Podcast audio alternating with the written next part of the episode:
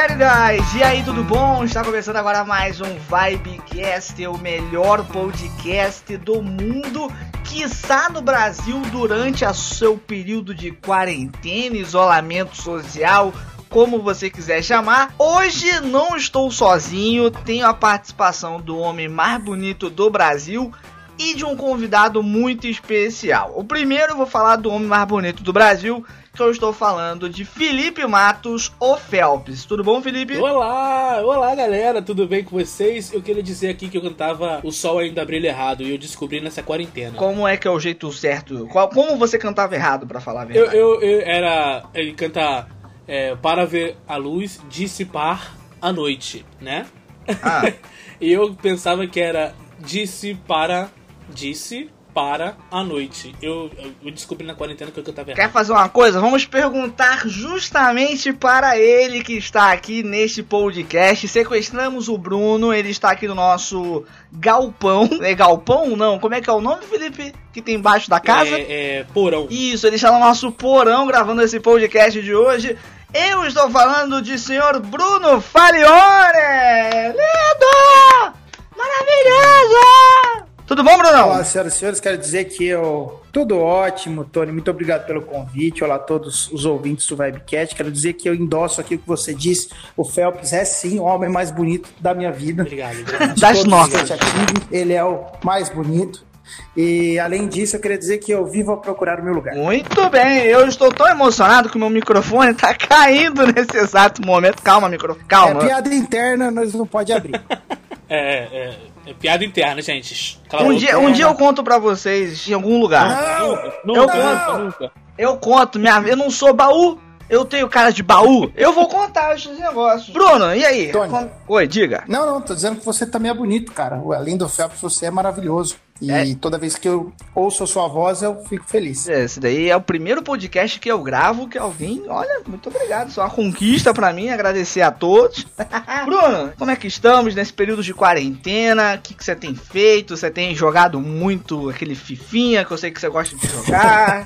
Tenho, cara, na verdade, por incrível que pareça, mesmo sendo músico, eu tenho trabalhado muito na quarentena. Por incrível que pareça, né? A galera fala que música é tudo vagabundo, não faz nada. Que nada, bicho. Tá, tá rendendo. Tem o Cantaê, que o Rosa tá fazendo. Tem é, também alguns projetos que a gente tá preparando aí para assim que nosso Deusinho liberar, pra gente sair e ver o sol brilhando lá fora, enquanto o sol ainda brilha aqui dentro. Então a gente tá, tá se virando como que pode. Claro que não pode faltar o Fifinha, não pode faltar o PUBG, não pode faltar o The City, que é um jogo de terror sensacional, que a gente joga também, faz streaming. É sensacional, cara. Só não posso contar porque a galera que assistir vai se assustar. Meus amiguinhos são um pouquinho agressivos nas palavras. Mas é isso aí. Não, cara, Bruno, pra quem não sabe, ele adora jogos, adora filmes de terror, né, Bruno? Somente jogo de bicho. Jogo de bicho eu gosto, jogo no galo na brincadeira. Gosto, cara, filme de terror pra caramba. É, gosto de filme de terror. Ah, já falei, né? Bastante. Compartilho com, com o Phelps minha paixão por filme de terror. Tamo juntos, tamo É juntos. Indica- é um aí. filme de Estamos terror aí. carente de filmes bons de terror, né? Indica um filme de terror tudo pra quarentena, assim, pra quem tá ouvindo a gente e, ah, quer, quer assistir um filme de terror aí. Bom, cara, tem o próprio, a versão espanhola, que é a original do Quarentena, né? Que é o é, Hack, né? 1 e 2. que São dois filmes que são obras-primas do medo, assim, né? São fantásticos. O 3 e o 4 não prestam, né? Que a história, na verdade, de um corpo de bombeiros que vai. Um grupo de bombeiros que vai atender um chamado num prédio em Barcelona. E uma cinegrafista tá fazendo uma matéria cobrindo a atividade deles. E quando eles entram no prédio, só que quando eles entram, eles descobrem que a parada tá séria e de repente eles são isolados lá dentro, que tem a ameaça de um vírus aparentemente muito contagioso lá dentro. E eles vão descobrindo que a parada é mais macabra e sinistra do que do que parecia. Alô, Corona? É isso aí. Alô, Corona? Al- Alguma, algum É, caso parecido corona com é Corona? fichinha perto disso aí. Eu quero contar de um filme que eu assisti recentemente, que eu achei muito bom, inclusive, que é o filme O Poço, do Netflix. Vocês já assistiram O Poço do Netflix? Muito bom. Vi Mano, anteontem. Muito bom. Maravilhoso, uma crítica social cirúrgica. Eu não vou dar detalhes do que que é o filme, mas a crítica social é maravilhosa, é perfeita. Só o final, verdade. que é meio assim, você Você vê o filme, você fala, tá, é esse que é o final? Mas foi proposital, né? Aquele final do poço lá tem matéria do, com, com o autor, com, com o diretor, contando o porquê daquele final, né? É um final ambíguo justamente pra. pra... É, uma, é uma frase que eles falam no filme inteiro que não importa o mensageiro, que importa é a mensagem. É, Exatamente. cara, mas o que mais me chamou a atenção, é, Tony Phelps, é, é o seguinte, cara. É a genialidade dele deixar. É, dele deixar o destino do, do cara que fez tudo aquilo, né? Esqueci do nome do cara, mas do mensageiro, na verdade. É o Goring, Goring é o nome dele. É, o Goring, sei lá. É, a, o, o, lance é o seguinte, cara, ele tá deixando em aberto justamente porque ele tá perguntando pra gente, cara. Pelo menos foi o que eu vi o autor contando, né? O diretor contando. Tá perguntando pra gente qual que é o desfecho desse cara. Esse cara vai parar nessa primeira missão ou ele vai continuar em cada um de nós fazendo é, novas missões e levando a justiça para as pessoas. Eu achei genial depois que eu vi, cara. Achei fantástico. Isso, isso é um ponto de vista que eu não tinha me tocado, porque eu, eu botei na minha cabeça que era uma coisa, aí passou 15 minutos, eu mudei de ideia, eu falei, não, então já é outra coisa. E o, filme, o bom do filme é esse, né? Que quando acaba você ainda fica se questionando o que, que pode ter acontecido, né? Exatamente. Isso que é legal. Quando você vê o Hereditário, que é também uma obra-prima, pra mim é o melhor filme de terror da minha vida, cara. Não, não acho, não acho isso. Eu acho um ótimo Eu acho, Phelps. Eu acho fantástico, cara. Quando você vê no final ali, você quer ver o que vai acontecer a partir dali, o filme termina naquele ponto e fala, uau! Nossa, Sensacional. Cara, esse filme é muito bom, cara. É de perder a cabeça, né? Bruno? É de perder a cabeça, é de perder a cabeça e de. Nossa senhora, pelo amor de Deus, cara. Não acho que tem referências, eu acho. Desse filme. Pô, incrível, cara. E é do mesmo diretor de Midsommar também, que é um filme. É, é mas o Hereditário é melhor. E claro que Hereditário é melhor, mas é tipo tudo um terror psicológico. Então sempre sempre fica melhor. Né? Uma, coisa, uma coisa que o Felipe falou do o Poço que eu achei muito interessante foi essa mensagem dele, sabe? Que ele falou, ele fala, não importa o mensageiro, o que importa é a mensagem. Eu já botei instantaneamente isso no Rosa de Saron. Eu falei assim, cara, é exatamente isso, não importa. É, o que importa é a mensagem que o Rosa mesmo em si é, transmite pra pessoa, não é? Com certeza, cara, mas isso, isso a gente fala sempre, né? O problema grande, eu acho, cara, é que as pessoas é, elas precisam de ídolos, as pessoas precisam enxergar algo que as faça fugir das suas é, das suas imperfeições. Eu falei já isso em alguns lugares, né? As pessoas querem procurar modelos perfeitos para elas não terem que olhar no espelho e enxergarem pessoas limitadas. Então, quando elas encontram um herói, alguma coisa que elas admiram, elas param de se preocupar tanto com as suas imperfeições, cara se a pessoa olha no espelho, olha pra gente, vê alguém tão falho quanto elas, elas não têm mais para onde fugir, elas são obrigadas a confrontar suas imperfeições e tentar se amar mesmo tendo elas, né? É, um, é um, uma atividade egóica que a gente precisa fazer, cara. Se libertar das nossas é, dos nossos anseios de ser perfeito por si só, né? Porque a única pessoa que pode nos completar, a única pessoa que pode ser perfeita na nossa vida é Deus. Enquanto a gente fica nessa busca, nessa jornada por deuses nas outras pessoas, a gente se frustra. Então, o mensageiro não importa mesmo, a mensagem é o fundamental. Desculpa, falei demais. Você tá me dizendo, você tá me dizendo que o cara do oposto copiou a música O Amor e o Autor? Com certeza, cara. Aliás, estamos entrando em processo com eles, mas tá tranquilo. Vamos perder. Vamos perder. Sete Falando em O Amor e o Autor, já vou levar o assunto agora para a estreia da turnê Lunação que aconteceu aqui no Rio de Janeiro. A gente conversou pouco lá no dia do show. Acho que a gente é pode verdade. falar bastante Você sobre aliviou. isso aqui. Que, mano, que show sensacional. Infelizmente, com esse problema todo aí do mundo de coronavírus, a turnê teve que dar uma pausa logo no início. Mas eu acredito é. que quando voltar, cara, vai voltar quebrando tudo. Fala pra mim, cara, como é que foi esse show em si? Agora você sente que o campeonato realmente começou para valer? Cara, é, é, o Tony, foi o que você falou, né? A pena grande é que justamente esse era o primeiro show de uma turnê que era para estar tá a todo vapor agora, fazendo assim, literalmente história no sentido de inaugurar de fato agora né, uma nova fase, uma nova etapa na história do Rosa, e para as pessoas que tão bem receberam o nosso disco, cara. Tipo, eu, eu fico muito triste saber que é, essas coisas não, não, não estão acontecendo agora, em, em, em tá vivendo isso, né? Ver que não tá rolando. Mas por outro lado, cara, tipo, são fases, tudo são fases, cara, tudo, tudo a ver com lunação, sabe? Tipo, hoje é um momento que a gente é obrigado a, a ficar cada um na sua casa, a cada um, tipo, fazer sua reflexão.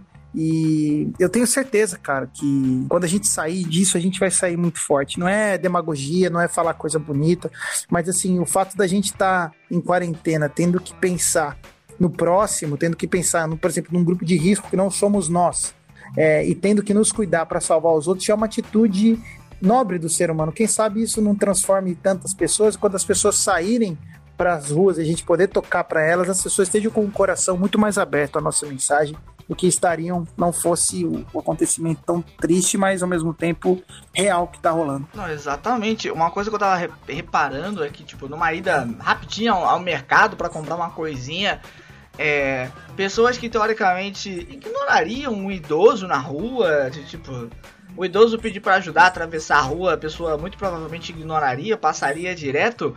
Hoje não, hoje a pessoa se preocupa, tipo, senhora, vai para casa, é, a situação tá, é. é. a situação tá complicada. hoje em dia, vejo aí em grupos de WhatsApp, vejo também em prédios, falando assim, é, idosos que tenham.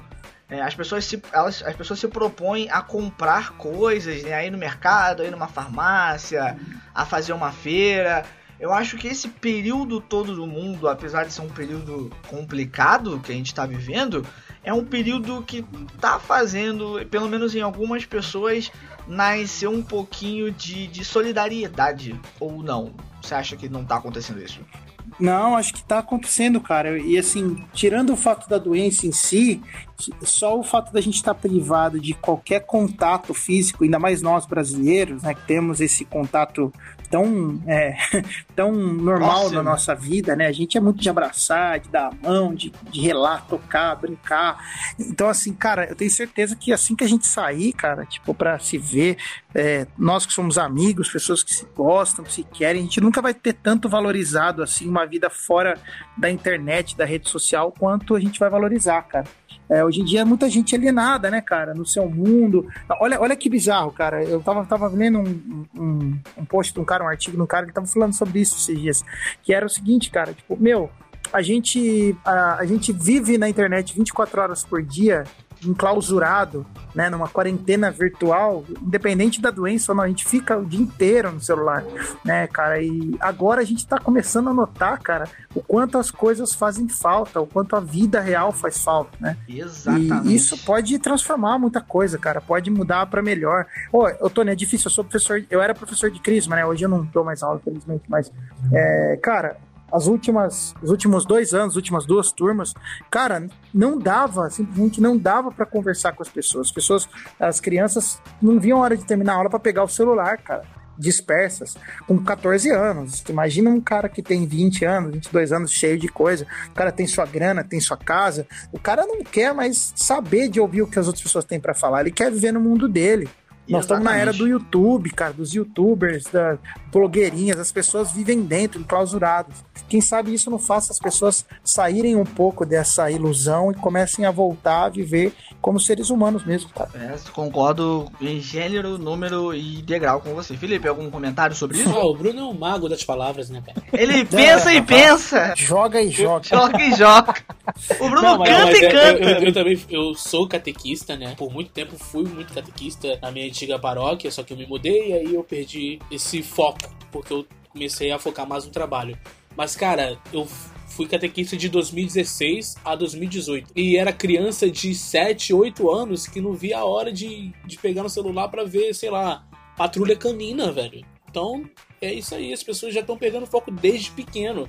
As crianças hoje só dormem com o tablet encostado no peito. É, então... e os então, pais acham bonitos isso, cara. Eu acham bonito isso. Acho tipo, é. que bonitinha, ela já tá com 3 anos, já tá mexendo no tablet. Pô, cara! Tá não, errado já, tá errado. Pelo amor de Deus, cara, sei lá. Tá o tablet virou a babá da criança. É, é tá tudo errado. Tá certo, cara. A sociedade se transforma. A tecnologia hoje ela é inevitável. Mas assim, cara, você já desde cedo acostumar crianças a viverem no mundo virtual, assim, constantemente, cara, isso é de fato um, um genocídio contra qualquer resquício de, de coisa clássica de qualquer criança, né? De brincar, sair na rua, brincar, jogar bola. Ninguém mais, cara, quer isso. Pessoal, é a última coisa, cara, que quer fazer atividade física, ninguém quer nada. Aproveitando, aproveitando esse papo de ser criança, da infância, eu queria saber mais da infância do menino Bruno. Como é que foi o menino Bruno na sua infância? Que no menino Bruno, muito mais, é, muito menor do que era agora, inclusive, por incrível que pareça. Tinha, tinha apelido, menino Bruno? Tinha apelido? Tive vários apelidos, cara. É, não era gosto, na brincadeira. É, tive vários apelidos, cara. É, na, na, escola, meu apelido era Putina. Eu tomei um susto agora aqui, agora. Gelou a espinha. Gelou. Putina? fica tranquilo, Tony, fica tranquilo. Butina, cara, eu ia jogar bola num clube, no clube Araraquarense aqui, cara, e eu ia jogar bola com tênis de cano alto. Eu fui, acho que duas vezes só com tênis de cano alto. Eu tinha chuteira, mas acho que eu saí da escola duas vezes e fui jogar com o tênis que eu fui pra aula, né? E os caras me chamavam, ô, oh, da Butina, da Butina. Aí ficou Butina, Butina. Butina pegou. E, tipo assim, muita gente que estudou comigo até meu terceiro colegial, até hoje, só me chamam de Butina. Mas, assim, não era um apelido que eu gostava muito, que eu curtia, né? Deixa eu apelido tosco pra caramba. Ah, eu não por gostava. Isso, por isso que pegou. Quando é, você não exato. gosta de uma coisa que pega. Exato, mas essa galera que me chamava muito era uma galera que, inclusive, eu conto uns testemunhos que eu dou. Era uma galera que fazia questão de me tratar mal, cara. Tipo assim, por conta de eu ir na igreja, por conta de eu cantar na igreja, porque eu tenho uma, uma, uma opinião é, espiritual formado, e as pessoas sabiam que eu declarava isso. Então, Manda o link do CD Lunação. É... Não, ontem eu tive, tive live com muitos deles. São muitos amigos meus hoje, né? Mas assim, na época era muita gente que me maltratava muito por conta de eu ter essa vida dentro da igreja, né? A galera zoava, achava que era zoeira saudável entre adolescentes, né? E na adolescência a gente consegue ser muito cruel, né? a gente encontra muita gente igual a, a nós, né? muitos amigos que estão querendo sair da casinha também também, né? Estão começando a ter liberdade. E aí o que eles mais gostam é disso, cara. É de ter malícia nas brincadeiras, de excluir as pessoas. Né? Era complicado, cara. Mas assim, era uma, é, é, esse apelido não me traz boas recordações porque me lembrava da época de, de bullying, essas coisas. Mas ao mesmo tempo, é, tinha muita gente que eu gosto muito, que jogava bola comigo e me chamava de Butina porque jogava bola. Então, é, hoje não me faz mais mal, mas tinha uma época que, putz, cara, eu ficava mal. Ele me chamava e já sabia que era nego pra me zoar. Aí eu ficava putaço. Aí na escola, meu apelido foi Rosinha na faculdade, cara. Esse, Esse é daí eu sei pesado. qual é, que você já contou em live já do Rosinha. Já acho. contei, por causa do Rossi e tal, né? O pessoal isso. quis me zoar também, porque era bicho de faculdade. Bicho merece isso, apanhar e mudar o nome, né? Pros, pros veteranos. E aí me chamava de Rosinha. É, mas só tive apelido ruim, cara. Mas fazer o quê? É a vida, apelido é pra ser ruim. Né? É isso aí, apelido é pra ser ruim, mas é Phelps. Vocês têm apelido? Vocês têm apelido? Ah, Phelps. Não, de ah, Phelps ah, o Felipe tem Phelps. Eu tenho Tony, mas ó, eu já tive. Eu tenho de família, eu tenho Kaká, por causa do Antônio Carlos. Aí fica. É, é assim. Hum. É assim, é Kaká. Kaká é sensacional. Pra família é Kaká por causa do Antônio Carlos. Então todo mundo que conhece minha família escuta Kaká, não sabe que sou eu, mas sou eu. Inclusive, Bruno, o pai do Tony se chama Antônio Carlos também. Então o Tony é Júnior. Tira, meu nome não tem Júnior. Meu, meu tá nome não tem Júnior. Eu vou chamar, eu vou chamar só de Juninho agora. É, mas seu é... pai é Antônio Carlos também? É, mas não, ele não botou Júnior em mim, é só Antônio Carlos. Braga Lagarto, ele é Antônio Carlos da Cunha Lagarto, entendeu? Lagarto? Oh, é. sensacional, Tony. Esse Pô, daí, cara. esse daí era outro apelido também. Quando Caramba, meu... cara. Ó, meu pai, Não meu pai sabia, cara. Meu pai trabalhava em aviação, então todo mundo chamava ele de lagarto. Ô, lagarto, tem que fazer isso, tal. Eu era o eu era o lagartinho. Ah, então, se lagartixa ia ser pior, né? Não. Eu vou chamar de lagartixa, quero isso. Tony Lagartixa. É. Tony. A pior coisa que tem quando eu tenho que dar meu nome todo, seja para qualquer qualquer lugar, aí eu tenho que dar meu nome todo, Antônio Carlos Braga Lagarto. E aí vem a pessoa, é, é, como é que é? É largato? Não, é lagarto. Pô, cara, lagarto é sensacional, meu réptil favorito. Obrigado, cara. Tá vendo? É o nome, mentira, é, mentira. É o nome, portu... é...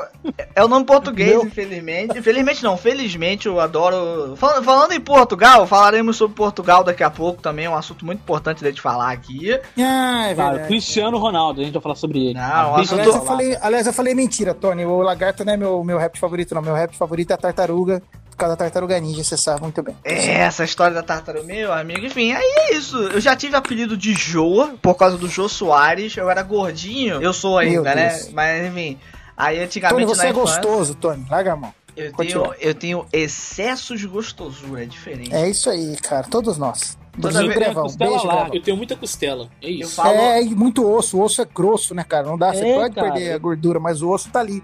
Grande, grosso. Eu, eu, eu, tenho, na verdade, um fêmur no lugar da costela. Ah, eu sabia. Eu ia, eu ia perguntar isso, dá pra ver, cara. Pra... eu falo que eu tenho retenção de líquido. Não parece, mas é, entendeu? Por isso é, que é um pouquinho assim. Retendo desde 99. Isso aí. Ai, cara, mas eu já tive esses apelidos assim. Eu era Jô Soares, era Bolota. Eu já tinha um apelido chamado Meu Bolota. Deus. Mas eu aprendi a conviver com isso e a aceitar de. É, tá bom, fazer o quê? É apelido é, hoje meu apelido é Lé, cara. Meu apelido é, virou Lé e todo mundo que é muito próximo meu me chama de Lé. Né? Então, teve como. Oh, oh, uma pergunta, você falou de jogar bola e tal. O menino Bruno jogava bem, era era mais Ronaldinho Gaúcho, era mais ali. o Arrascaeta, era o Arrascaeta. Não, o Arrascaeta. Cara, eu sou muito fã do. Olha lá, não, não. Aquela camisa. Ô, Felps, você se enganou, tá? Eu, eu fiz média com aquela camisa do Flamengo. Quero deixar bem claro que no ah, Rio eu sou tá. Vasco. Mas bem, obrigado. É... Eu não quero nem saber, a foto tá lá. A foto tá lá. Eu sei, eu sei. Tô brincando, tô brincando. Mas é verdade. E é o seguinte, cara. Eu amo o Ronaldinho Gaúcho, cara. Amo, amo. Tipo assim, na verdade. Um beijo, Ronaldinho. Espero que você esteja bem aí na prisão. Ele tá ouvindo o podcast lá do Paraguai. É, tá né? Espero que saia logo dessa, tá? pelo amor de Deus. Ou, sei lá, não vou entrar nesse assunto. Corta, tá? Mas é o seguinte: é, o Ronaldinho, cara, foi minha grande referência como futebolista, né? Na época que eu tava mais. É, que, que, a cabeça já tava formada, né? Aí essa hora que o Grevão faz apelido. A cabeça formada, no meu caso, é a caixa d'água é, mundial, né?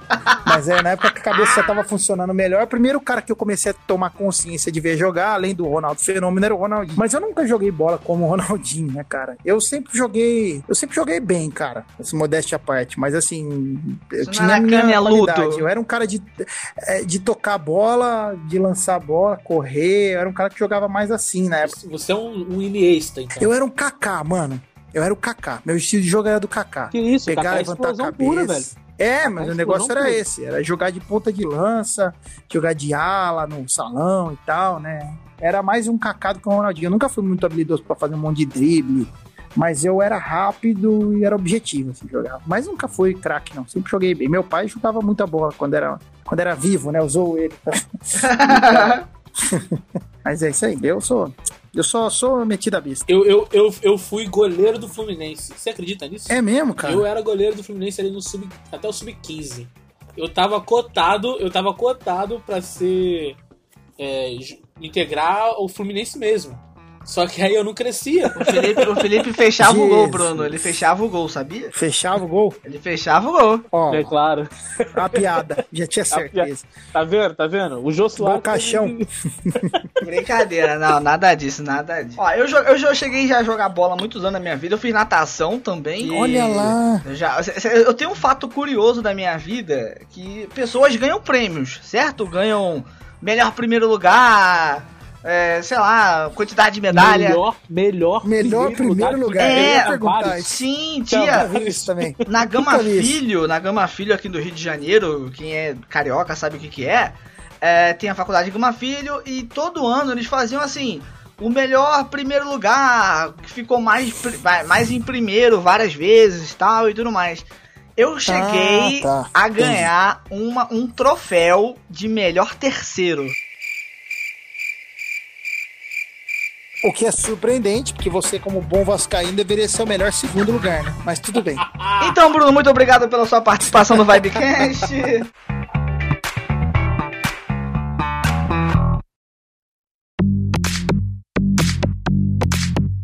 É o Bruno, por incrível que pareça, tem um irmão que é vascaíno, né, Bruno?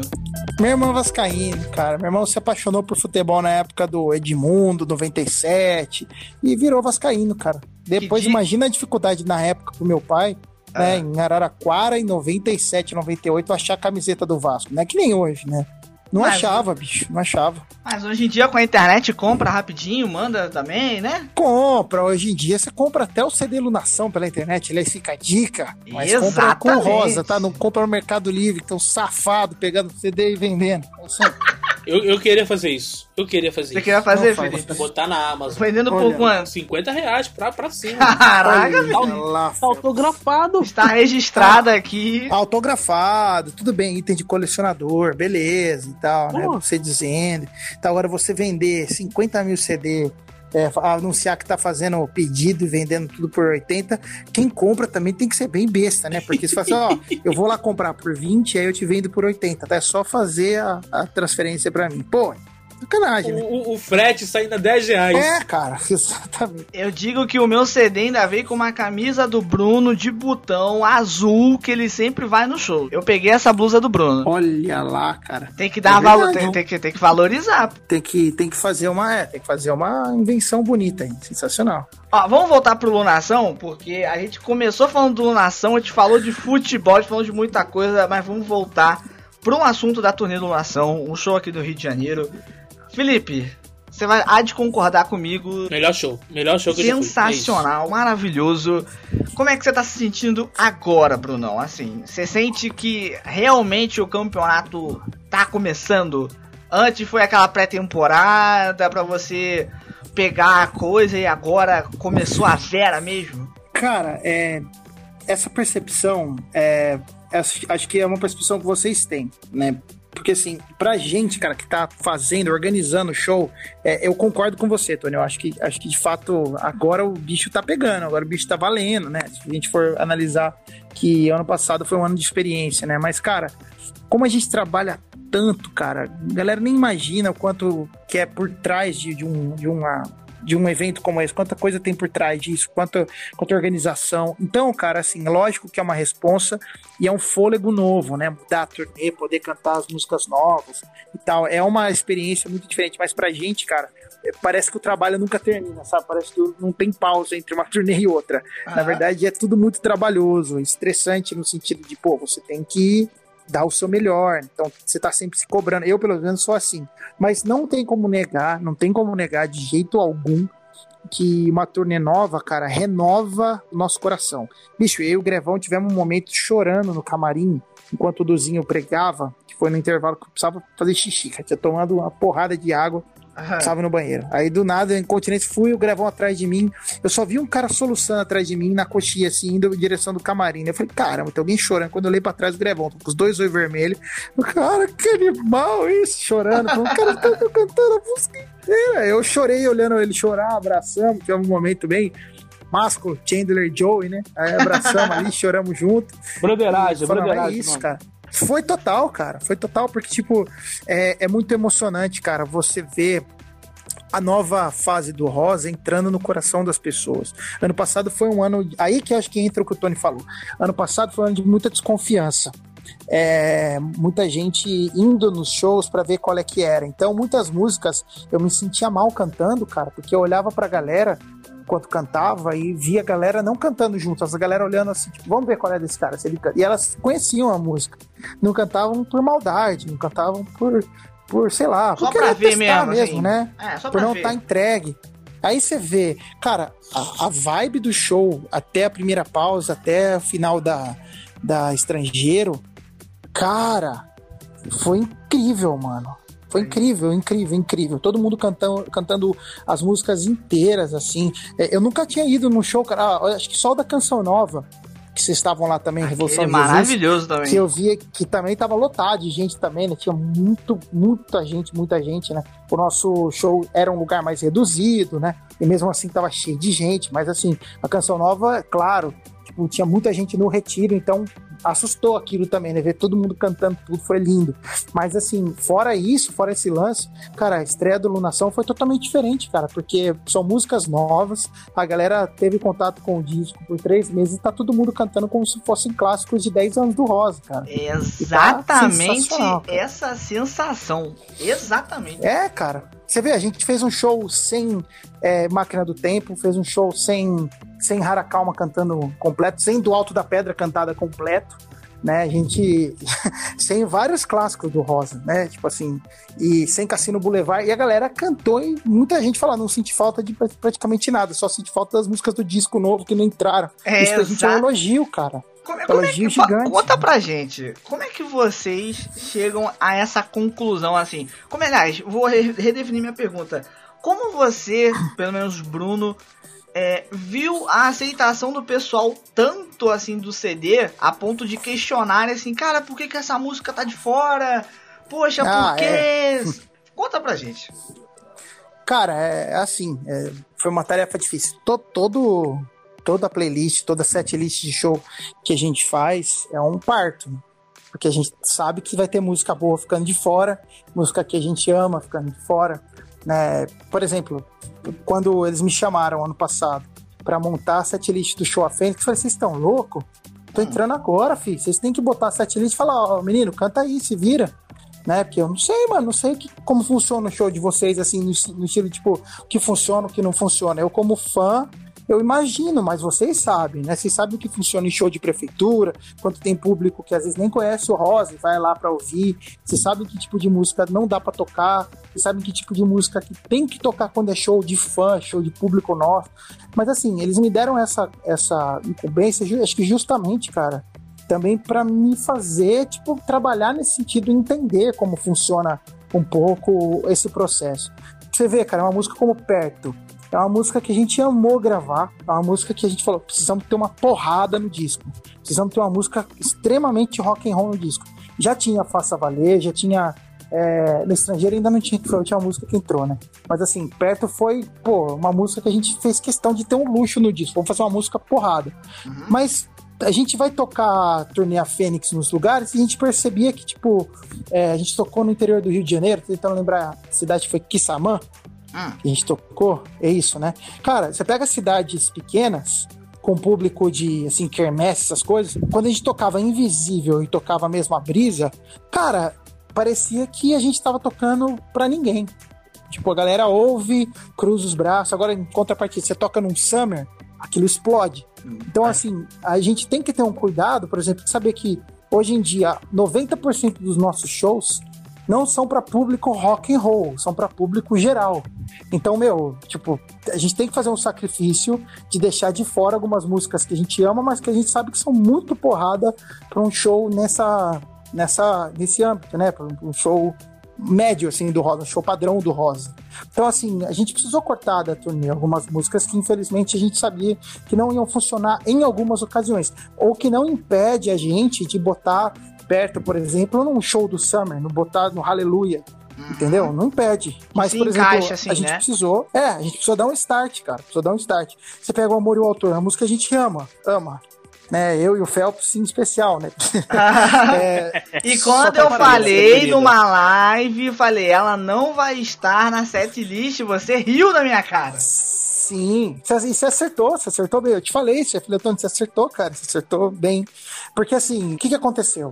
A gente precisava, cara, e, e não sei porquê, cara, é, mas quando eu falei do projeto Juno pra eles, eles falaram: ótimo, essa música funciona muito ao vivo. Né? E como tem o lance da lua, como tem o lance do tema lunar e tal, a projeto Juno entrou muito mais como uma música de tema do que como um sentido de, ah, vamos cantar essa mensagem pra galera. Não, vamos botar. Porque o começo do show, cara, é começo de show, né? A gente precisa também dar entretenimento no show. Não é simplesmente só mensagem, pregação. A gente precisa entreter. É um espetáculo, é um show, né? Então, assim, tem música que teve que entrar na turnê porque a gente sabia que ia condizer e ia acrescentar pro espetáculo, né? Vocês viram aquelas imagens de LED que a gente colocou, todas espaciais? Aliás, eu, eu amei, não sei se os fãs gostaram, as pessoas falaram, mas eu amei muito o tema, assim, a questão da, do palco, das luzes. Eu achei que aquilo ficou fantástico. Sim, eu até falei no Ih. vídeo da, que, que o show era feito em fases, né? Você tinha que entender que o show começa assim, depois passa pra isso e vai, vai chegando até o seu cume final. Exatamente, a gente tá na nave dos Guardiões da Galáxia, a gente tá percorrendo o universo ali, o show inteiro, é isso que a gente tá fazendo. E é isso, cara, tipo, teve música que a gente precisou cortar, por exemplo, você pega o Amor e o Autor, uma música animada, ou a gente canta ela bem no começo do show, ou a gente canta ela bem no final do show. Só que tinham músicas que a gente não podia deixar de cantar, tem músicas que são clássicos atemporais do Rosa, a gente não pode nunca deixar de cantar. Então, você Exatamente. pega a Car- Carta Remetente, cara, é uma música do Rosa de Saron. Uma música que o Rosa precisa cantar, cara. É uma música chave, título do Roda do Sarão. A gente nunca vai deixar de cantar isso num show, raramente, né?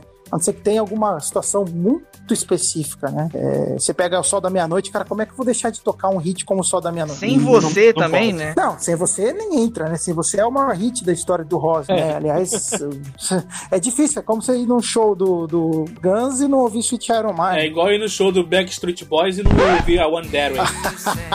Olha lá o Backstreet Boys. Felipe, Nossa. uma palhinha de, de Backstreet Boys, por favor. Tell me why ain't nothing but a heartache. Tell me why ain't nothing but a mistake. Tell me why I never wanted say. Vai, Bruno! I want it that way. Aê! Tem, tem um É. vídeo, tem um vídeo secreto da Vibe que tá Felipe e eu num karaokê, Bruno, cantando essa sim. música. Jesus, mas a versão do Pânico ou a versão original? A versão original. A versão Original, original. original. Claro que não com qualidade, mas A original. do Pânico eu sei toda também. É mesmo? Olha Eu- lá. essa eu não conheço. Sensacional. Mas, cara, o Não, show- mano, mas assim, o, o que eu falo, Tony, assim, por exemplo, não sei se vocês separaram, o sentido do show era justamente passear pelas quatro fases e no final do show entregar uma mensagem, né? Que, na verdade, é, não importa a fase que você esteja, o que você não pode deixar de fixar os seus olhos é justamente no sol da meia-noite, entendeu? Em Deus, no sol que nunca deixa de brilhar, não interessa a fase que você está. Por isso que a gente encerrou com o sol da meia-noite. Aquilo é a chave para tudo que a gente está cantando. né? Então, assim, a gente, a gente encontrou no Sol da Meia-Noite a solução do nosso show, a conclusão do que a gente quer passar. Olha, a gente está começando numa fase mais dark, numa fase nova, né? Uma fase de lua nova, uma fase em que a ausência de. Quer dizer, desculpa, uma fase minguante, perdendo a luz, então o show começa porrada, mas um clima dark, né? Faça valer, temas pesados. Aí ele mergulha na escuridão, canta mais como era o poema, canta estrangeiro, a pessoa tentando se encontrar. Aí ela começa a levantar, vai para uma fase crescente, tem as músicas oracionais. Ela chega no momento que ela se encheu de Deus, tem aquela sessão acústica de pedido, de adoração, e ao mesmo tempo a- o medley serve como uma declaração de amor a Deus. São tantas músicas que falam isso, termina com apenas mais uma, apenas uma canção de amor, que é justamente isso, né? É, e aí, cheios de Deus, a gente a gente cheios da luz de novo, né, na lua cheia, a gente chega à conclusão que é Deus que faz essa luz iluminar toda. Não é a gente, não somos nós, não é a nossa própria luz. Então a gente passeia pela iluminação até chegar a uma conclusão que é o óbvio, mas que as pessoas se esquecem, cara, que é Deus que nos faz entender tudo, toda a poesia, que nos faz dar sentido a tudo na nossa vida. É, esse é o sentido do show Lunação. É E tão tem bom. músicas que, que, que já nascem clássico, né, cara? Na tua fase, pelo menos eu, imagino que tem duas músicas que já nasceram clássico, que é a Fênix, porque foi a música que começou tudo isso, e Mira as Estrelas. Por que, que eu não coloco Sobre a Dúvida aqui ainda? Sobre a Dúvida, pra mim, é uma das melhores músicas é, do Rosa de Sarão na história. Mira as Estrelas também. Mas Mira as Estrelas pegou tanta gente, Criança, é, É verdade. adolescente, adulto, idoso, não saiu de casa idosos, que pegou tanta gente que eu acho que ela é muito já clássico, cara. E ela terminando o termino, na fase términa do show, ser ela, eu achei que ela ia estar ali no meio pro início. Eu falei, aí eu pensando, caraca, tomara que ela seja pro final, cara, porque tem que terminar com Milhas Estrelas, velho. Eu, eu tava assim já. E eu acertei, porque eu, eu sou quase um produtor do. É. Alô, Pedro, salve. Aquele abraço, Pedro.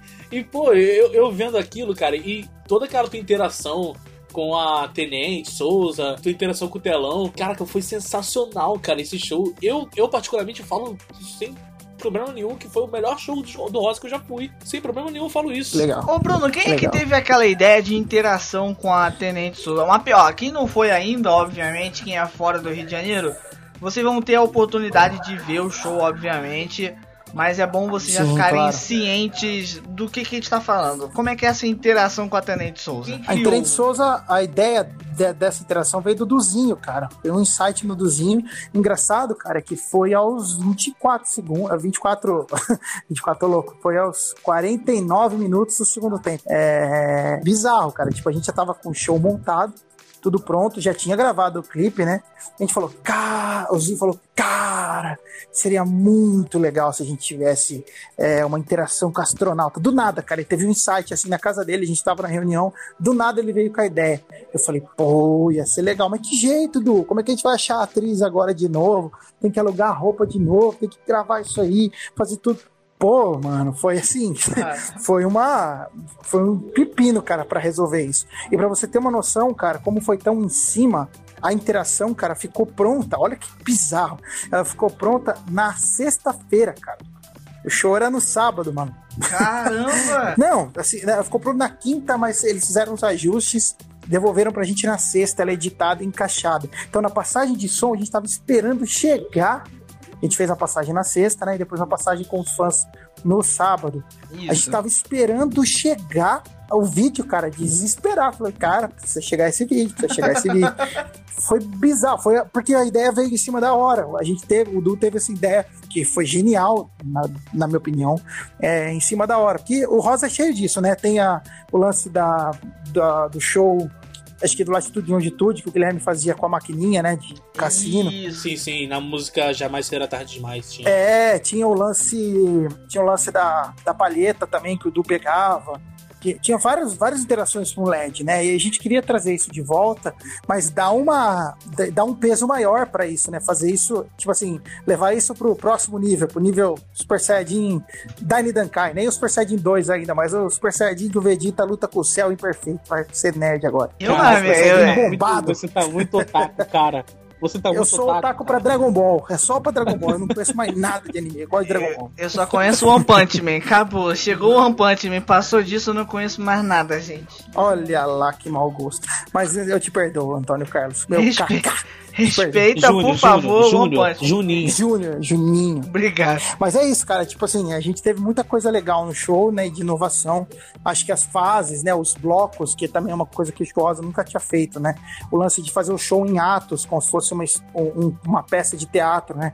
Tem os momentos de lua, né? E tal. Aquilo eu achei que transformou o show em uma experiência, cara, de fato. Não é simplesmente um monte de música, né? Tem uma ordem no show, não é simplesmente entretenimento. Ela tem um, eu acabei de falar do Sol da Meia-Noite, então tem todo um propósito, cara, que enriqueceu demais o show. Cada um desses pequenos detalhes, como a Tenente Souza, acho que foram cerejas no bolo, né? E agora tá top demais. Cara, uma das coisas que mais me deixou emocionado, que eu até falei com o Felipe na hora do show, era que eu não sei se a menina vai ouvir esse podcast, não, acho muito improvável. Mas. Vai, vai. Eu sou amigo dela, ela vai. Ah, tá. O Felipe nem conhece a pessoa, mas enfim. E aí, cara, ela tá, eu tava sentado do lado do Ricardo Domingues, inclusive, Ricardo, tamo junto, muito obrigado pela, por Pode tudo. crer. E, cara, eu tava sentado do lado dele e ela tava numa pilastra com a mãe dela, eu acho. E, mano, ela, ela começou a chorar, acho que na hora da pregação do Duzinho. Pregação ou, ou testemunho, Felipe? Te- Testemunho, No testemunho. testemunho do Duzinho, ela começou a chorar, sabe? Tipo, caía lágrimas nos olhos dela. Aí eu tava pensando assim, cara, quanto tempo que a gente não viu uma cena como essa, sabe? Tipo, tirando a despedida do Guilherme, que realmente foi emocionante e tal. Claro, claro. uma emoção É. que vem de dentro da pessoa, não sabe Deus o que, que ela tá passando, as dificuldades que ela tá vivendo naquele momento. E aí, na hora que eu É, vi ela cara. chorar, eu, eu me dei uma seguradinha. Eu falei, hum, não vou chorar mais, não, vou dar uma segurada. Cara, o Du, o Du chorou, né, na, na pregação dele, no, no- no testemunho dele. O Du tava chorando no palco ali, né? A galera que tava de perto viu. E o filho da mãe me arrebentou, cara, porque quando ele olhou pro lado da do jeito que eu tava, começou a falar, deu aquele momento lá que ele tava falando de mim, eu arrebentei de chorar, cara. E assim, foi tão bizarro aquilo, cara, que eu tava. Porque assim, eu sou um cara muito tenso. Não tenso, mas assim, muito focado no show, cara. Eu raramente eu me emociono, cara. Por mais que eu esteja dentro do show. Por quê? Porque eu tô preocupado, mano. Tô sempre assim. Qual que é o próximo passo? Qual que é a próxima etapa? Eu tava naquele show que era o primeiro, então, pô, preciso apertar os LED no tempo certo, preciso fazer as coisas. Eu tava louco, mano. Eu tava louco. E aí, quando o Du virou aquela frase lá e falou, aquilo me desarmou de um tanto que você vê a próxima música era Cuida de Mim, tinha um lyric vídeo atrás de mim, e eu cantei a segunda parte na primeira letra, e tanto que eu fiquei É, Você errou. Errei bonito, errei bonito. E eu falei assim, ei, caramba, na hora que eu tava cantando, eu falei, ei, já era, já vem os Minions encher o saco. Errou a própria música, errou a música que tá com a letra atrás, vem pra olhar pra trás e ler. Eu já pensei em tudo. Já. Ah, que se dane. Tem que Momento olhar pede. pra letra atrás, foi maravilhoso. É, Eu sei, tem um cara que eu- escreveu. Tem um cara que escreveu. Eu lembro de um show que você chorou, hein? Eu lembro de um show que você chorou. Ah, as canção nova eu chorei. Chorei. A canção canção nova, nova, é. um dia. Um dia, no final do dia, eu chorei. É, chorei. É. Bonito, cara. Mas assim, aí que tá. Quando tava na turnê Fênix no final, a gente já tava com a turnê dominada, né, cara? A gente já tava com tudo pronto, a cabeça já tava tranquila. Era fazer o piloto automático, era cantar e se entregar pro show. Agora, quando é um show novo, cara, você tá muito tenso pra não errar. É normal isso, normal. Então, assim, cara, eu tava muito focado, não é tenso a palavra, mas focado. E, o- e o Du me arrebentou. Quase mandei ele pra aquele lugar na, na, na- na- depois do hora, show. Falou, né? Du, você me arrebenta, cara. Você me quebra as pernas, mano. Não faz isso comigo, brincando, né? Porque ele Aham. conseguiu, cara. Ele destruiu qualquer tipo de equilíbrio que eu podia ter naquele momento. Quando ele olhou pra mim e falou aquelas coisas lindas lá, ele me arrebentou, cara. Foi, foi lindo demais. Ah, Mas é pergunta- isso, cara. O show é muito coração. Quem foi, viu. O, alunação tem muito coração. O CD novo tem muito disso, né? Acho que a Uma- galera tá uma- sentindo isso. Uma pergunta meio técnica, tá? Você pode dizer se eu tô falando bobagem ou não. Esse período Sim. todo parado do que tá acontecendo, enfim. é, vocês precisam. Tem, tem um espaço pra repassar o show, assim? Vocês podem fazer um show completo, sei lá, numa casa de show vazia, só pra voltar a pegar ritmo ou não? É na hora, botou, Ótimo, vambora. ótima pergunta. Ótima pergunta. Então, a gente tinha combinado de ir pro Rio de Janeiro na sexta-feira, justamente pra gente fazer um ensaio geral em uma casa, porque cada um tinha ensaiado em casa, cada um tinha feito seus ensaios, é, porque a tecnologia hoje não é balela, cara. Você pode ensaiar na sua casa de boa, entendeu? Cada um Uhum. tá fazendo a sua parte. A gente se junta depois pra fazer um geral com a galera. Todo mundo faz isso, né? É, você viu recentemente aí a turnê do- dos caras lá, do Voz do Deserto, eles se juntaram um dia antes. Não tinha ensaiado, né? Juntaram, fizeram um ensaio. É normal isso, cara, porque é difícil juntar. É caro, Tony, pra uma banda como o Rosa, por exemplo, tem o Mota que mora em Cachoeira Paulista. é, tem os técnicos de som Arminha daqui de Araraquara. Eu tô aqui agora, mas eu tô morando em Campinas, né? O, o iluminador, que é o Juliano, tá, ele mora em Rio Claro, não é, não é fácil juntar todo mundo e fazer um show pegado. Porque assim, a gente juntar os quatro caras e mais os dois músicos de apoio, mais o Ricardo técnico, e fazer uma um, um show, um ensaio geral dentro do barracão lá do Rosa, que é onde a gente tem tudo, to- todas as nossas coisas, cara, não é uma passagem do, do show, porque tem muita coisa que precisa ensaiar muito mais do que a música, que é tipo a entrada do road, onde ele vai trocar isso aqui. Então, cara, a gente deixou pra ensaiar de fato o geral um dia antes, né? Todo mundo junto, né? E, e é difícil, cara. A gente queria fazer isso mais vezes. Queria, como você falou, pegar um galpão fechado, ter feito isso. Mas o, a correria foi tão grande, cara, entre o final da turnê Fênix e o início da turnê Lunação, a gente não teve condição, cara. A gente estava usando a turnê do Rio e o dia antes da turnê do Rio como de fato um acerto, cara. Que é to- toda estreia de turnê é assim, não tem como. Não é um desrespeito ao público, cara. É o que a gente de fato consegue fazer nesse mundo louco que a gente vive, né? Não, e fizeram brilhantemente bem, Felipe. E foi legal, pô. Foi, fica Não, mas aqui. assim, cara, a gente pretende fazer isso agora na época da. é, terminando a quarentena, né, e tal, né? Porque tem muito show aí pela frente, graças a Deus. Tem show, todos esses shows que a gente cancelou, entre aspas, a gente não cancelou. A gente Adiou. adiou, tá tudo, tudo acertado, inclusive shows pagos, shows acertados. Então, de fato, já tem garantia de muito trabalho depois, graças a Deus, né? Mas assim, vai ter que ensaiar, vai ter que juntar, fazer ensaios, fazer ajuste fino. A gente tem lugares para fazer isso. É que é caro e nem Ensaiar- sempre junta agenda. Ensaiar um metro e meio de, ca- de distância de cada um. É. Pois é, né, cara, com luva, né? Não dá, agora gel é hora de descansar. Mas uma coisa que eu tô fazendo muito, cara, por incrível que pareça, eu tô ensaiando absurdamente a turnê em casa, cara. Não tem um dia aqui em casa que eu não tô cantando uma música ou outra da turnê. Porque eu sou um cara, cara, é meu isso. Eu sou um cara fissurado. Eu lembro que quando eu participei do The Voice ano passei, o isso é uma, é, um- é uma história real, tá? Por isso que eu conto sem, sem ter medo de soar arrogante. É, o produtor da Globo que me, que me acompanhou, cada, cada, perso- cada candidato tinha um. Ele falou para mim assim, cara, você tem tecnicamente vantagem sobre todos os candidatos desse ano do The Voice. A gente sabe que todos você é o melhor. Ele falou isso pra mim, né? E eu fiquei, tipo, na época assim, como assim, cara? Eu não tenho nem vivência. Falei, não, não, cara, de longe. Você faz coisas que ninguém aqui dos caras que passaram faz. Só que você é muito nervoso, cara. Você tá muito preocupado em dar o melhor e você fica, tipo, extremamente travado é, e você não deixa a sua humanidade tomar conta e fica à vontade com isso. Não, você fica extremamente preocupado quando qualquer coisa sai do seu controle. Isso te afoga no palco, te tira energia, te tira espontaneidade, você fica nervoso e não rende. Aí você começa a ficar mal, você começa a render mal. E quando ele falou isso para mim, cara, eu comecei a me policiar e eu vi. Eu tenho uma crise de perfeccionismo, cara, que é, é idiota né? Ninguém é perfeito, mas eu tenho isso, cara. Todo dia eu tô cantando e vendo, putz, tem um negocinho aqui que eu preciso arrumar. Então, automaticamente eu tô ensaiando a turnê, né? Tô ensaiando a minha parte. então não parei, cara. Todo dia estamos trabalhando, não tem como. Ah, até para manter, tipo, tudo aquecido, né? Aí você pode é, pensar cara. numa coisa para usar no show. Exato, e você vai tendo ideia, Tony, assim, cara, você vai amadurecendo as coisas, vai tirando algumas coisas que você faz demais. Cara, começa a ouvir os primeiros shows meus no Rosa, hoje dá nervoso, cara. Começa a falar assim, caramba, quanta coisa, não precisa, não precisava daquilo.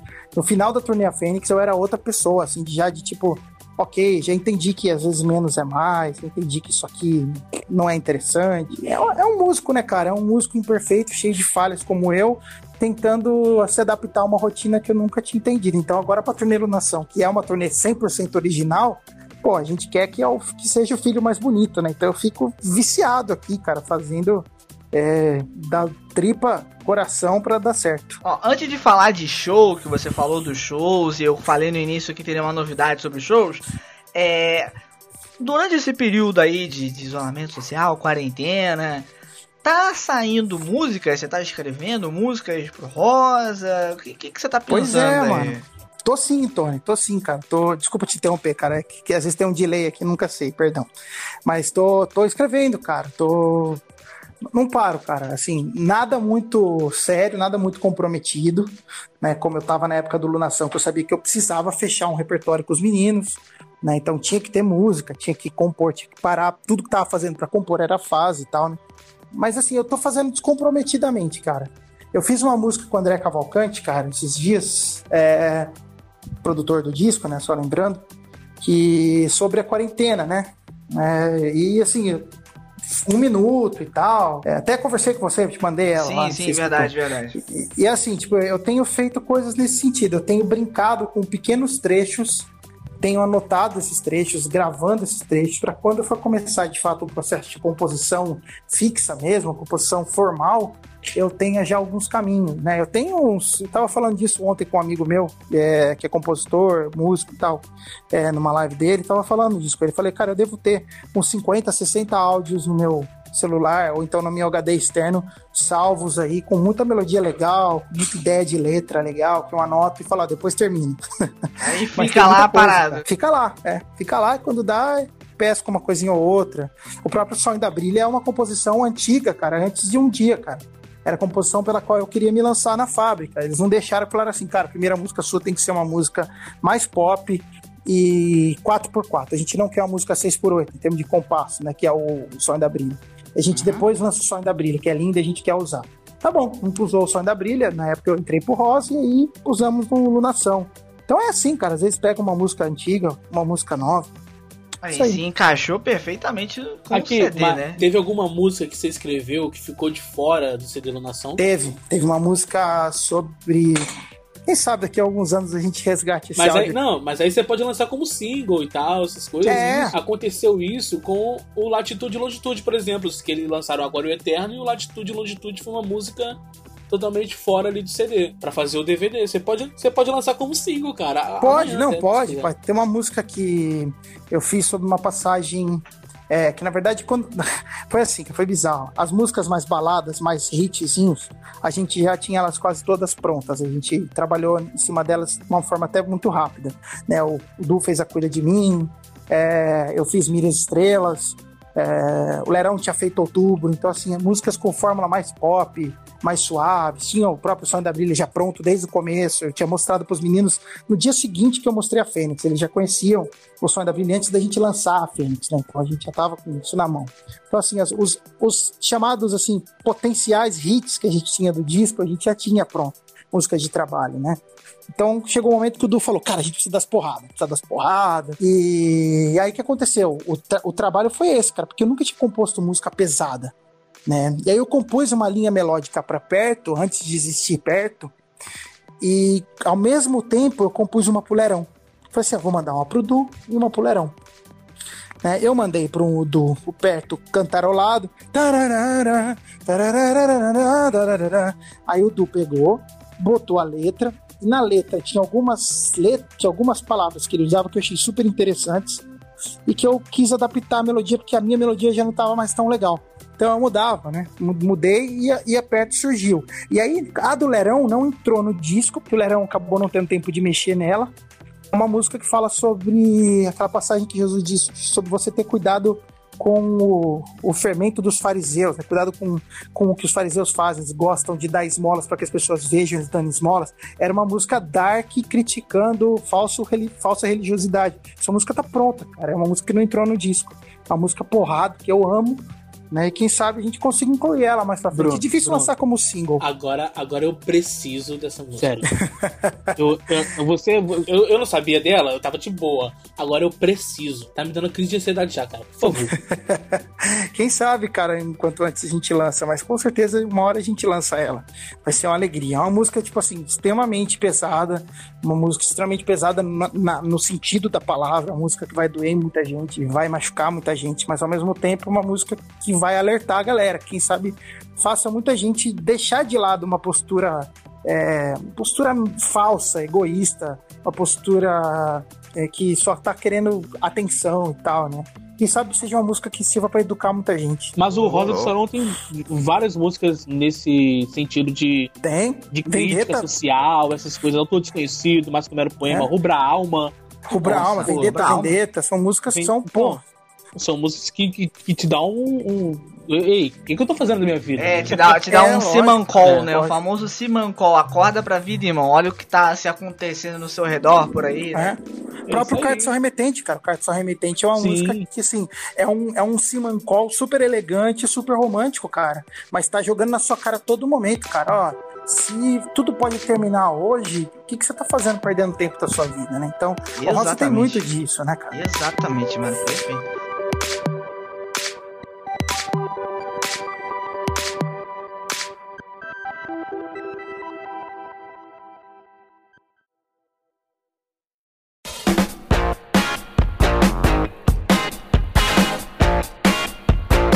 Vamos ao show, vamos ao show. Falei que ia ter Sim. uma novidade relacionada a shows aí. É, eu fiquei sabendo, um passarinho azul do Big Preto, que vem diretamente de Portugal, me contou que teremos é, um cara. show pela Europa, é verdade? Cara, então, a, o perfil deles, a gente tá mantendo isso, segurando, não tá divulgando nas nossas redes, porque a gente não sabe o que vai acontecer agora com o coronavírus, né? Ah. É, mas foi divulgado, né? então não tem por que esconder mais, né? Foi divulgado no perfil deles, o festival é, da cidade de Gaia, né? Que é o. Good. Deus. Tentando lembrar. God Tellers. God, God Tellers, Tellers isso. isso. daí. É uma coisa com God. É um festival lindo, cara. Festival à beira, assim, de um, de um cenário lindo europeu, assim, em Portugal. Gaia fica aos arredores de Porto, né? Isso. E hora pois. E... Hora pois. É, e a gente tá com uma atração confirmada na página deles, né? Quer dizer tudo que. certo, tudo acordado, mas a gente precisa saber o que vai acontecer com o Corona, né? Quer dizer que teremos Rosa de Sarão comendo um bacalhau em Portugal? Ah, a gente espera que sim, cara. A gente espera, espera que sim. A gente tá super animado pra esse show. É a turnê Lunação, a gente vai levar. É um pocket da turnê, né? Não tem como. É um festival. Acaba sendo como o Aleluia e o Halel e tal. Ou com o Summer Beats e tal. Mas é o, o Lunação tocado, ora pois, em terras é, de Fernando de Camões. Luiz de Camões. Fernando. Eternas do Cristiano Ronaldo, Luiz Figo. É, já inventei um poeta novo, Fernando Camões, gostei. E ó, a, a vibe tá semi-confirmada nesse show. show. É, a gente tá fazendo aqui, a gente vai, a gente vai fazer um, um- uns leilão aí, a gente vai falar assim, vender um jantar com o Felipe por 100 reais. A pessoa vai sair com o Felipe pra jantar, pra gente conseguir dinheiro pra, pra, pra pagar essa viagem, mano. Porque a gente quer cobrir esse show. É, não é o primeiro show do Rosa internacionalmente falando, tá, gente?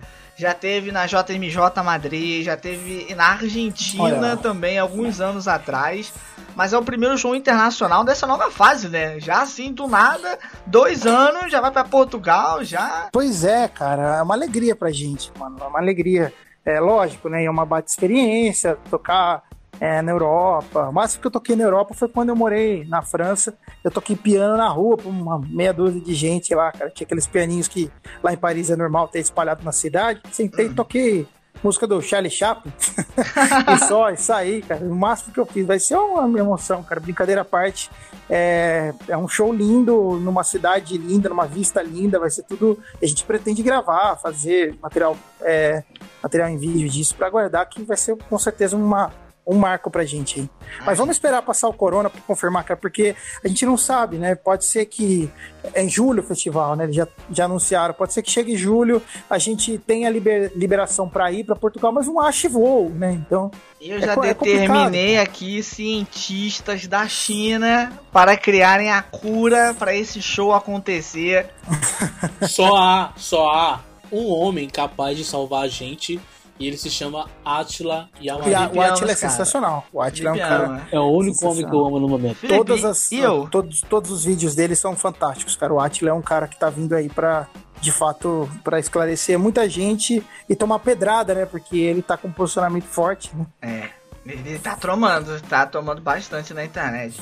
Mas É, força pra ele aí. a gente vai, a gente vai tentar ir nesse show, a gente vai criar uma vaquinha na internet, a gente vai contar muito com a sua ajuda, ajudem a gente, porque a gente vai vamos comer uns precisar. pãezinhos, né? Vamos comer uns cacetinhos que não é xingamento. Vamos comer tudo junto. Cacetinho, eu, você e o Phelps. Vamos comer um cacetinho e vamos também comer um pastel do Belém. É, e vamos tudo com, a cab- com o cabelo do Cristiano Ronaldo. Vou chegar a descer do avião fazer o. Já era. Duvido, duvido. Ah, moleque, você não. Ô, eu botei um pônei no palco, mano. Você duvida do quê mano? Pelo amor de Deus. Felipe, aí- Quer- aí, cara, Eu tô aqui, eu tô aqui pra desafiar. Eu tô aqui pra Ah, desafiar. então tá bom. Então vamos, vamos apostar. Se eu Vamos, fizer, vamos. você vai ter que gravar um vídeo dançando a Ula, Vestido de Havaiana. tá vestido de Havaiana, cantando o refrão da Fênix. Pronto. Tá bom, eu aceito o desafio. Lembrando que está Fechado. registrado em áudio, eu vou levar num cartório pra e o Tony reconhecer. vai junto, tá gravado em áudio, o Tony dança com você também. O Pronto, Tony vai tá estar. gravado o e fechado. Tony, desculpa, o Tony É. estará gravando, estará sendo cinegrafista desse momento. Não posso Não, participar. você não vai deixar seu amigo sozinho, não. Eu vou, eu vou ficar parecido o pai da Moana. Vou. Eu ia pai falar da- da Moana. Eu ia falar justamente da Moana. Eu ia falar que você ia ficar parecido com a Moana, mas deixa quieto. Caraca. Mano, Eu, eu, eu, posso, posso ficar parecido sim. Sensacional. ó, é desse jeito que a gente encerra o Vibecast de hoje. Muito divertido, seu Bruno. Muito obrigado pela sua presença aqui. Foi bacana. Calma aí, calma aí, calma aí, calma aí, que eu Você tenho quer- o- você quer uma o- pergunta? a brincadeira. Lá a ah, brincadeira. é, tem uma brincadeira que não existe, tá? A gente não copiou de outra pessoa, tá? Não tem nada Não. a ver. Imagina. Tá, vai, Felipe, faz a brincadeira com o Bruno. Vai, o Felipe tá sedento pela brincadeira. Eu tenho, ó, a brincadeira é o seguinte: é um já ou jamais. A gente faz uma pergunta, você responde com já ou jamais. Só isso. Ok. Já teve vontade de ir no banheiro em cima do palco? Já, Já, te, já errou a letra no meu show. já. já. Já, já xingou o Carilli de vários nomes? Jamais. Já caiu do palco. Ah, acho que já. Não, caí, caí não, mas eu já pulei do palco e caí como se fosse um tombo sem querer, porque eu perdi a coordenação. Mas é um já, vai, já. Já cozinhou alguma coisa e se achou melhor que o Gravão? Sempre, já. Já caiu no tapa com seu irmão por causa de futebol. Não por futebol, mas por todos os outros motivos, já. já teve vontade de tretar com o Rosariano Folgado que foi te importunar no camarim. Tive vontade de quebrar o braço dele dando um armlock no jiu-jitsu, quis, mas isso daí passou. Aí eu me imaginei fazendo aquilo e pronto, passou, foi gostoso. Foi, então é um talvez, é um talvez, é um mais ou menos, então. É, não, é um já, já tive vontade, pronto. Ai, meu Deus, é isso, pô. Agora a gente tive encerra com todo o amor de Jesus, com todo o amor de Jesus e Maria, Claro. tive vontade de quebrar o braço dele. Claro Mas não que ele faz- vai fiz isso se- por amor a Jesus e a Maria. Ele vai se consertar, então tá tranquilo, ele vai ficar bom de novo. Se quebrou, É, conserta. Ó, gente, encerrando o Vibecast de hoje, Brunão, muito, mas muito obrigado, mano. Ri- Ótimas risadas nesse período complicado que a gente tá vivendo. Você é um cara sensacional, um cara fantástico, desde quando você entrou no Rosa. Eu falo que, mano, a gente tá junto. É, muita coisa eu chorei porque eu não concordava. Eu falo, cara, o Bruno é um cara tão bom, um cara tão bacana. Compra o barulho dele fácil e. Você é um cara iluminado, mano. Acho que é a melhor palavra. Você é um cara iluminado, beleza? Ô, Tony, vocês são um amor, cara. Brincadeira à parte, a gente tá junto, vocês sabem disso. Eu peço desculpas é, por não ser tão presente, mas é a correria do, do, do tempo e tudo mais, vocês sabem muito bem. Mas eu tenho certeza que um dia toda pergunta em nosso coração encontrará explicação. É isso aí. Tamo junto. Valeu. Felipe, seu lindo. Tchau. Fala comigo. Beijão. Tchau, tchau, gente. E não se esqueçam que de lavar as mãos e, e passar álcool em gel e ficar um metro e meio e não sair de casa. Muito bem. É isso aí. É isso aí. Lava a mão fazendo qualquer coisa, principalmente se for no banheiro. Por favor. É, pelo amor de Deus, né? E tome banho, né? Não é só pra lavar a Não, mão, é lógico, pra tomar lógico. banho Ó, também. Fazer um né? convite pra galera. Fazer um convite pra galera nesse tempo aí, é de conferir o Cantaê. Eu não sei quando esse programa aqui vai ao ar, mas a gente já vai, deve estar com o Cantaê andando. Então no canal do Rosa vai rolar esse programa que é um show de calouros, enfim. A gente vai fazer o máximo pra revelar uma pessoa de muito talento e dar a ela uma condição de ter um start aí na carreira dela. Isso aí. Ô, Bruno, Então é eu isso. posso participar, Bruno? Pode, pode participar e deverá ser o ganhador se você participar com esse talento todo. Eu, vou torcer, já tô fazendo minha campanha. Eu, eu vou participar cantando a One hein? Quero nem saber. Ah, então por conta disso, por ser você, tá, tá liberado a